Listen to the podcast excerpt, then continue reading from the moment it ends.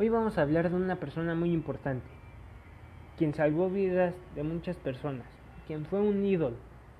Esta persona se llama Martin Luther King Jr., nacido como Michelle King Jr. en Atlanta, Georgia, el 15 de enero de 1929.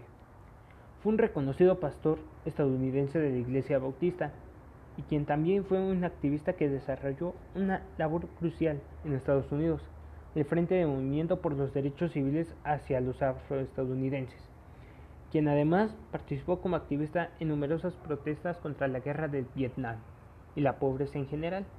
Por esa actividad encaminada a terminar con la segregación estadounidense y la discriminación racial, a través de medios no violentos fue condecorado con el Premio Nobel de la Paz en 1964.